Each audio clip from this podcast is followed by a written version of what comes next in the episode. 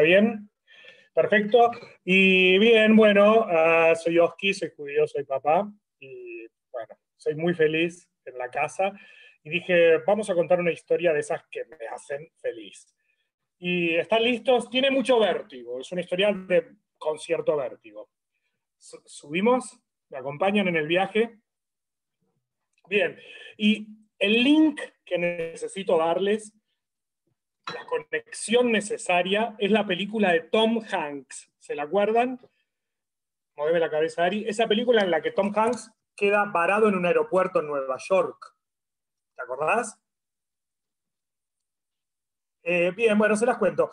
Película en la que Tom Hanks viene a Nueva York, él es de algún país europeo, tiene un acento muy extraño, y no puede hacer migraciones porque cuando la va a hacer, ese pasaporte figura su visa para entrar a Estados Unidos, le comunican, maestro, en ese viaje en avión, su país, de donde viene, dejó de existir. Vale decir que usted, está, usted pertenece a la nada misma. Ese país en donde usted nació hoy no existe. Vale decir que esta visa para entrar a Estados Unidos no le sirve.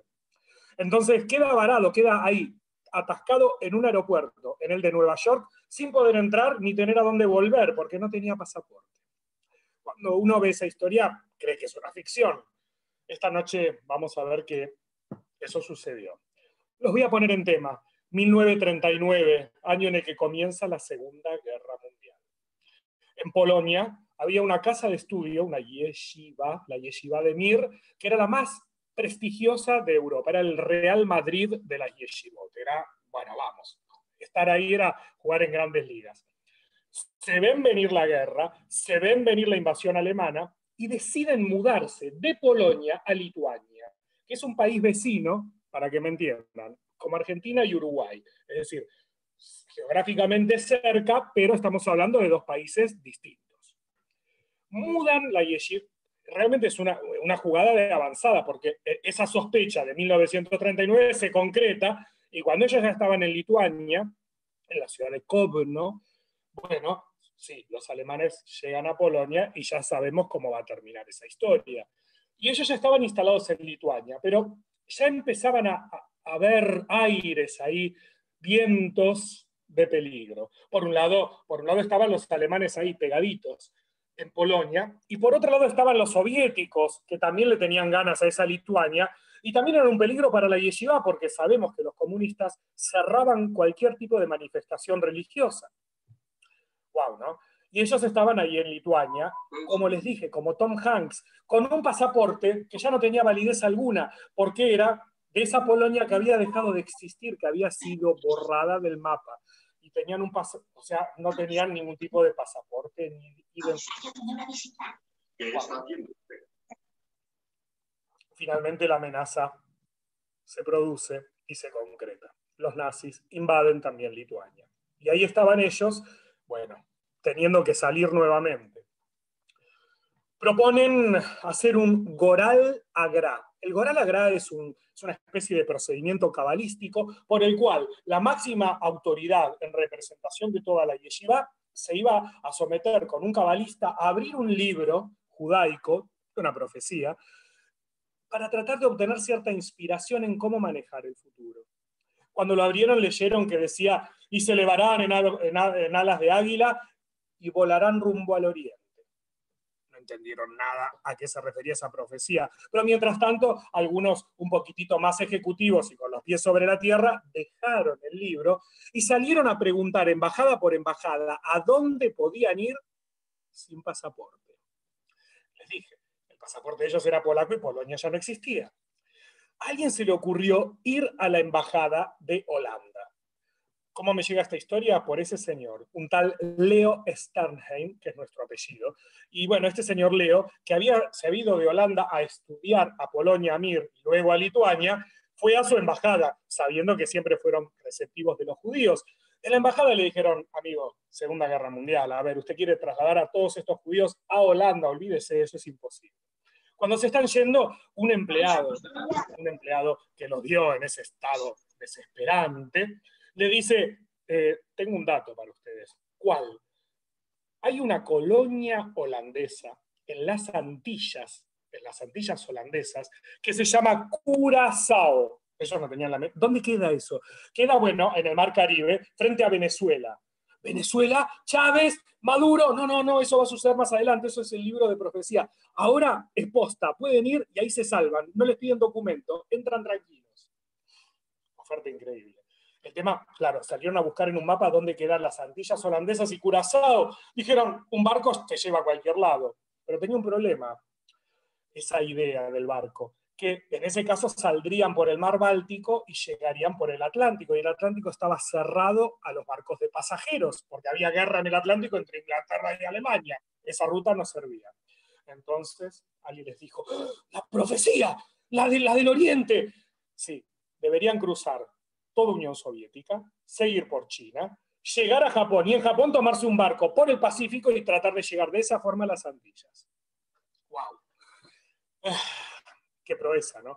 Pero bueno, eso parece que tenía una solución sencilla, el transiberiano, es ese tren que atraviesa todas las Rusias, pero los rusos le dijeron, calma, amigos, no somos tontos, ustedes no se van a tomar ningún barco en Japón, seguro que se me bajan en la mitad, y bueno, y ahí, y ahí cuando se bajan, se, instalan en Moscú y ustedes judíos van a abrir tiendas, no falla, shopping en el futuro.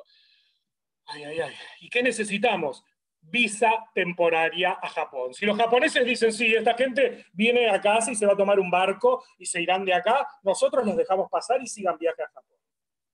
¿Me están entendiendo? Esos judíos y yeshiveros, totalmente aislados del mundo, casi sin saber dónde estaban, con un pasaporte que no servía para nada, tenían que ir a buscar una visa japonesa. A ver, embajada japonesa en Lituania hace 80 años, imposible. Lituania es un país chiquito, Japón estaba en el otro extremo del mundo. Empiecen a notar milagros, porque acaba el segundo. Sí, Hirohito, el emperador de Japón, había ordenado abrir un consulado japonés en Lituania porque, bueno, quería de alguna forma estar en el centro del continente para ver qué se, con qué se venían los alemanes y los rusos había abierto una delegación a los efectos de espionaje, de estar informado, y puso al frente un hombre de su confianza que no tenía ni idea de lo que es la vida diplomática, y de segundo a Sempo Sugiara, el héroe de esta historia. Cuando Sugiara llegó a Lituania, él era diplomático de carrera, observó cómo los alemanes trataban a los judíos, y él, él, era un hombre, él se había convertido al cristianismo, y de verdad que entendía lo que era la piedad y eso no era lo que le habían explicado decididamente. Entonces, entonces empieza a conceder esas visas. Te pido, Ari, si podés poner, por favor, la foto número uno.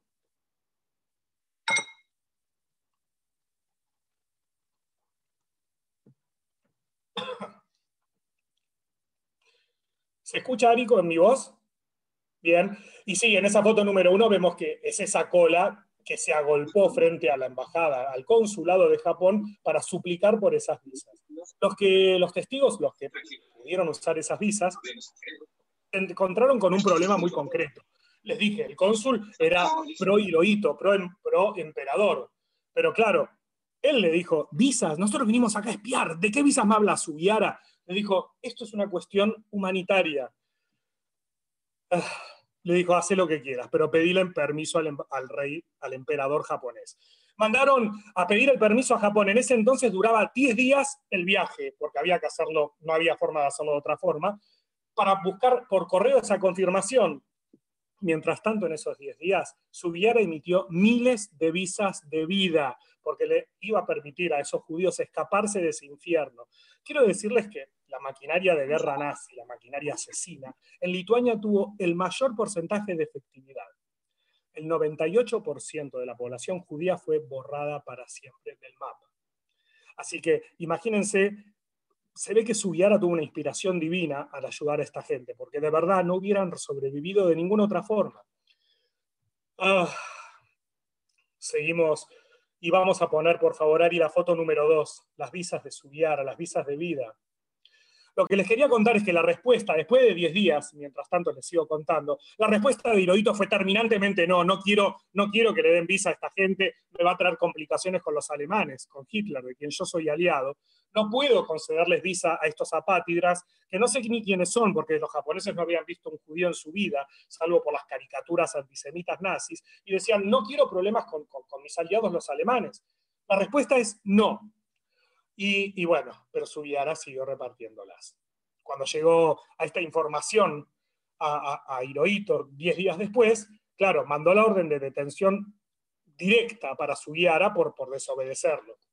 Sugiara trató de apelar a la medida y mientras tanto seguía emitiendo visas para que los judíos pudieran escaparse en ese transiberiano, como les dije, que lo lleve a, Japón para tomar el barco.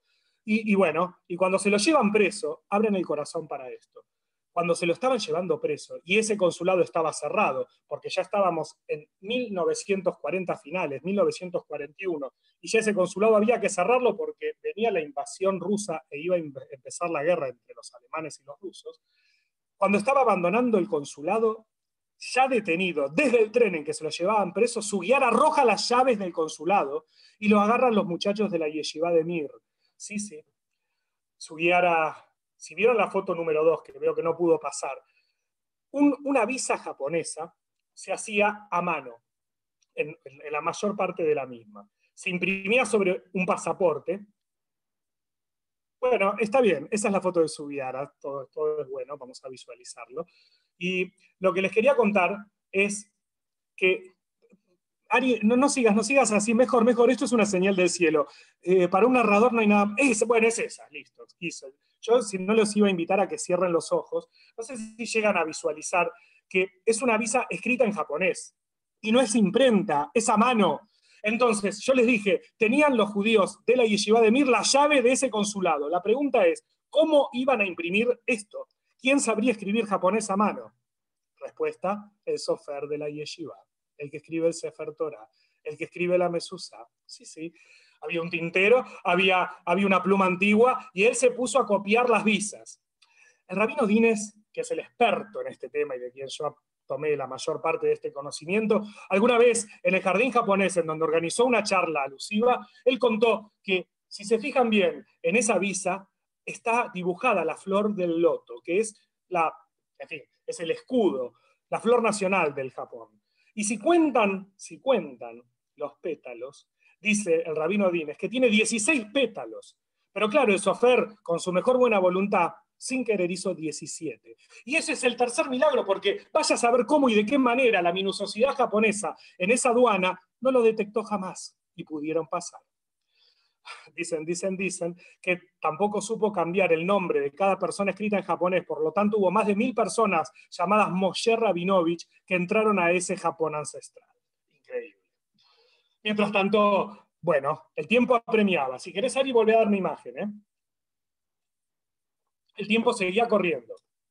Y, bueno, y los judíos cuando llegan, gracias, cuando llegan los judíos a Japón, a la ciudad de Kobe, para abordar ese barco que finalmente lo llevaría a las Antillas holandesas, ya estábamos en 1941, año en el que empieza la guerra entre Estados Unidos y el Japón. Por lo tanto, el Pacífico se cierra.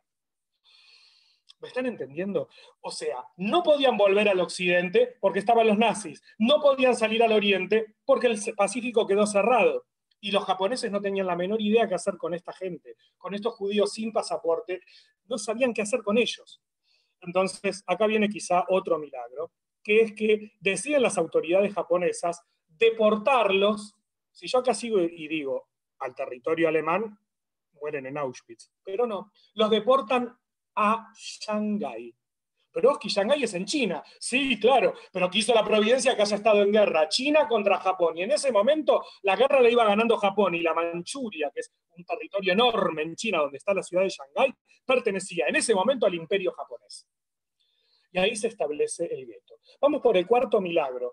En el año 1900, o sea, 50 años antes aproximadamente, un comerciante de Bagdad, es increíble esto que les cuento, de origen sefaradí, llamado Aarón Silas, tiene un sueño de lo más extraño. Él sueña que se le presenta a su papá que había fallecido y le dice, quiero que hagas un templo acá en Shanghái, donde vos haces negocio. Se despierta a la mañana, ah, y le dice, y que sea grande, ¿eh? más te vale. Belleza, verajá, querido verajá, vos gastá. Se despierta y dice, a ver, estoy loco, soñé con esto. Manda a consultar un rabino, síganme, 1900 en Shanghái no había Jabat, no había judíos, o sea, estaba vacío Shanghái. El rabino le dice, hacele caso a tu papá. Lo hizo a lo grande. Hizo una sinagoga para más de 400, algunos dicen para mil personas. Están las fotos si la googlean, el templo Beit Aharon de Shanghái. Él no llega a ver, no llega a ver Minyan en el lugar, porque claro, les digo, no había judíos para hacer un Minyan siquiera. Y ese templo queda totalmente cerrado hasta que en 1941 llega la Yeshiva de Mira, que no saben dónde se instala. Me doy tres opciones. Un hostel, Beit Chabad, que no existía, sí, en el Beit Aron para mil personas. Allí va toda la Yeshiva. Milagrísimo, ¿no?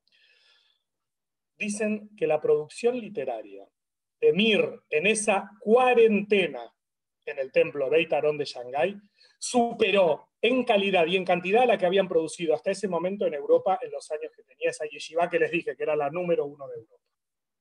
Mientras tanto, en Japón, Hirohito, el emperador, recibía a su corte diciéndole, a los nazis esto no les va a gustar para nada, ¿eh? vos sos aliado de Hitler, se nos viene la noche. Entonces tratan de hacer un contacto con esos judíos, pero a ver, los judíos no hablan japonés y ellos no hablan hebreo, ni yiddish, ni nada.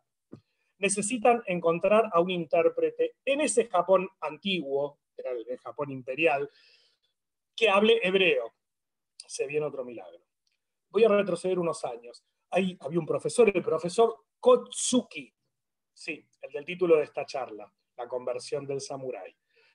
Llega a sus manos de casualidad una Biblia, y digo de casualidad porque su padre era un sacerdote shintoísta, una religión derivada de, bueno, en fin, una, religión totalmente oriental, y, lee la Biblia y, y queda maravillado y le dice a alguien, no sabes lo que es esto en su idioma original, en el hebreo. No lo duda, se toma un barco, hablamos del año 1920, o sea, 20 años antes, y se va a Estados Unidos, en donde empieza a perfeccionarse en Biblia en hebreo y aprende hebreo. Vuelve al Japón y abre una cátedra en esa universidad de Tokio, que estaba en efervescencia. Tenía un montón de alumnos porque era el mejor momento preguerra en Japón, pero claro, ¿quién quería anotarse en una cátedra de hebreo que solamente apenas si daba algún punto para la diplomatura? Les cuento cuántos se anotaron. En el primer trimestre se anotaron tres personas. En el segundo, dos. Y al tercer trimestre, nadie. Por lo tanto, se la cerraron. Y el pobre hombre estaba sin trabajo. Pero Diosito dijo, vamos a darle trabajo a este buen hombre. Cuando Hirohito buscó un traductor japonés-hebreo, ¿a quién recurrió? Sí, al profesor Kotsuki. Lo mandaron a Shanghái a contactarse con la yeshiva de Mir. Él estaba, créanme, un nene en una juguetería, porque, a ver, él nunca en su vida había visto un rabino, un judío, nadie. Y él no tenía con quién practicar su hebreo. Y quedaba maravillado. De, esa disciplina, esa, él lo anota en su diario personal, que, hasta ahí que para mí estaba hablando de quien habla de casitas, medos, ostrogodos y visigodos, pueblos desaparecidos del mapa. Está hablando, en este caso, está hablando de, vamos, de un, de un pueblo que él creyó desaparecido y ahí estaba vivo, vigente, pujante. Y empieza a ir más de lo requerido por el emperador. Tanto, tanto que le encanta. Y empieza a ir a los shiurim. Y, y realmente, en fin, empieza a ser uno más de la yeshiva. Lo que le trajo problemas con el emperador y su corte porque dijeron, se vendió, el profesor Kotsuki es un espía. Está trabajando para los judíos y lo encarcelan. Volvemos a Subiara, ¿se acuerdan? El cónsul que dio las visas de la vida, lo estaban llevando preso. ¿A que no saben en qué prisión y en qué celda terminan? Sí, juntos. Quinto milagro. Ahí aparecen juntitos en la misma celda dos Oabey Israel, dos amantes, dos instrumentos de Hashem para salvar a sus hijos. Y ahí estaban en prisión cuando, sexto milagro, viene una inspección de un militar, un alto militar japonés, que, bueno, que había cursado sus estudios en la Universidad de Tokio, y a que no saben qué materia eligió como optativa. Sí, hebreo bíblico con el profesor Kotsuki. Y cuando ve a, su profesor preso, dice, vamos, que esto es un disparate, este hombre no es espía, este hombre es un sabio, déjenlo salir. Lo liberan. Pasan los años, no muchos.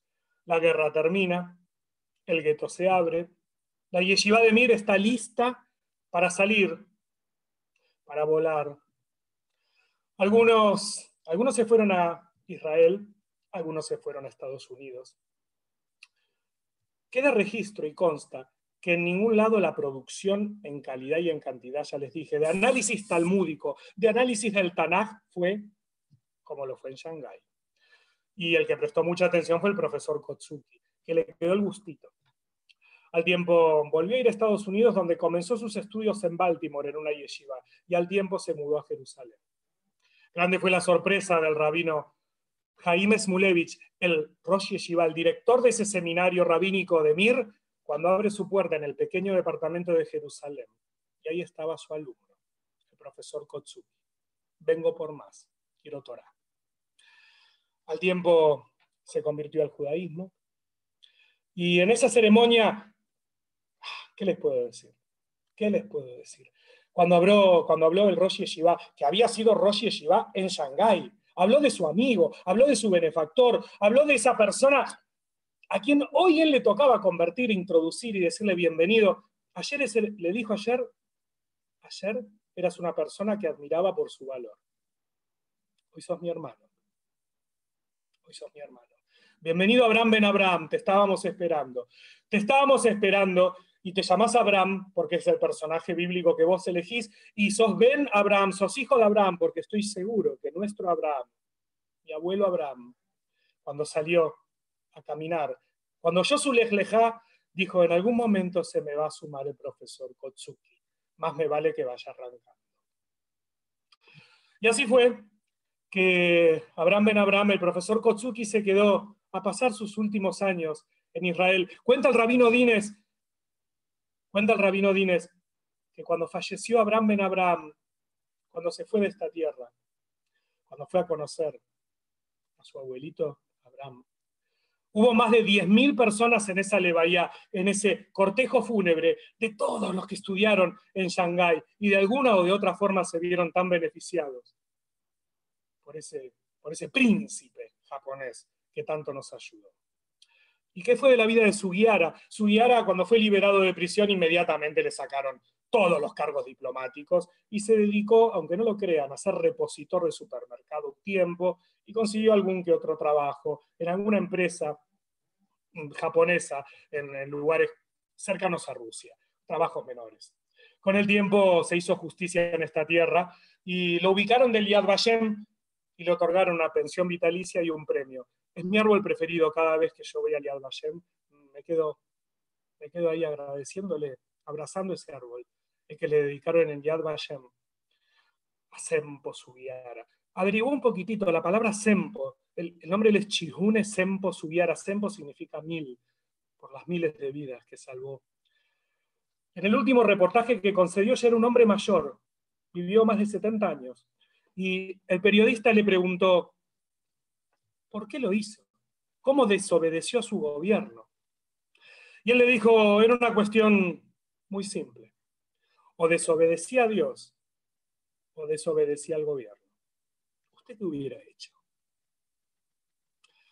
Y por último, dejó una, una pregunta picando, que era esa pregunta. ¿Qué hubiera hecho usted en mi lugar? Dicen que las cosas no son somos? Esta pregunta la tomé muy personalizada. Sentí que Chiune me lo pregunta a mí. Oski, ¿qué harías vos? Se trata de salvar un alma. Y me puse a pensar en este 2020, en esta cuarentena, en este, en este galut que nos toca en este Buenos Aires querido. ¿Salvo almas? ¿Salvo mi alma? Me encanta la Torah, me encanta leer, me encanta la casa, me encanta el kirub, pero voy a agregar un motivo más para hacerlo. Y es hacerlo en honor a este verdadero more, a Senpo Sugiara y al profesor Kotsuki. Siento que estos santos varones japoneses me lo preguntan y me dicen, ¿salvaste un alma hoy? ¿Compartiste algo lindo que estudiaste? ¿Invitaste gente a tu Shabbat? ¿Invitaste a alguien a un shiur? ¿Regalaste un libro de Torah? ¿Salvaste un alma? Wow. Quiero cerrar acá esta charla y que quede para siempre ese recuerdo. Uh, Senpo Sugiara y el profesor Kotsuki crecieron, crecieron como todos los niños en el Japón. Los niños en el Japón, cuando salen de la escuela, tienen un ritual que es observar un monte. El único, el más alto en el Japón es el monte Fujiara.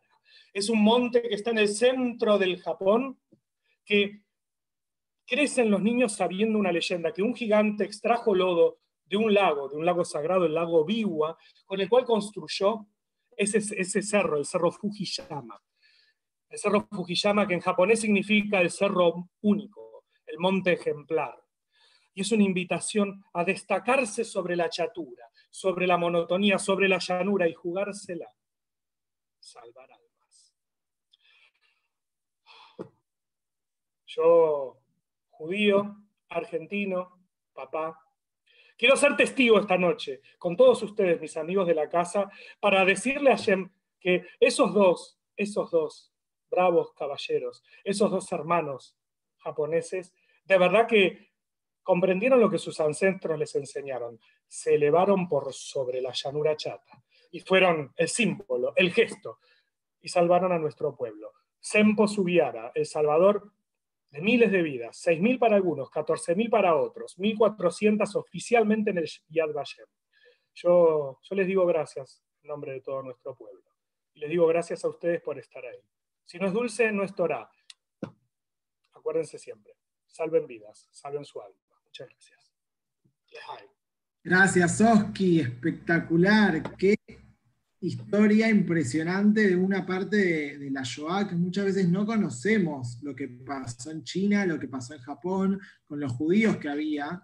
Así que gracias por regalarnos esta historia. Si alguien eh, no pudo escuchar hasta el final o lo que haya sido, eh, va a quedar subida en YouTube. Así que Oski la vas a poder compartir. Y si querés, muestro las imágenes que quedaron. Así podemos hacer alguna, mostrar lo que. Explícalas, Ari, explícalas un poquito. Imágenes. Así vos las contás un poquitito, aunque sea, eh, las que faltaron. Hay una. Bien, bueno, eh, me parece que mi pariente es el que está acá en el medio. Eh, por dos motivos. Uno, que es pelado, de quien tengo el ADN, y dos, no tiene equipa, eh, de lo cual tengo la falta de memoria, a veces me lo olvido. Eh, pero bueno, como sea, che, le debemos un poquitito el dato. Tenemos.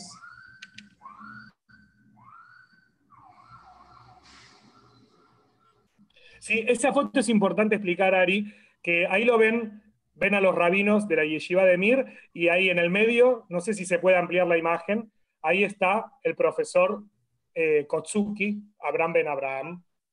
Claramente, no sé si se ve, estoy medio torpe con esto, pero si me ven es este, es el del trajecito claro. Wow, se parece a mí, usa, sacos blancos o beige. Eh, bueno, sí, al costadete están los, los de la yeshiva de Mir, por supuesto. Jaime Smulevich es, es el rabino de aquellos tiempos de Mir. Eh, amigos, Muchas gracias, Oski. Por favor, gracias a ustedes. Gracias Hermoso, gracias por preocuparte, por buscar material, por instruirnos, por educarnos, por mostrarnos esta parte de la historia. La verdad que es importante y es nuestra historia también. Así que gracias a vos. Sí. Y mañana. Historia con final feliz, por otro lado. Sí. Y vos sabés que Lee decía que si uno olvida esta generación, la mata dos veces. Es verdad, es verdad.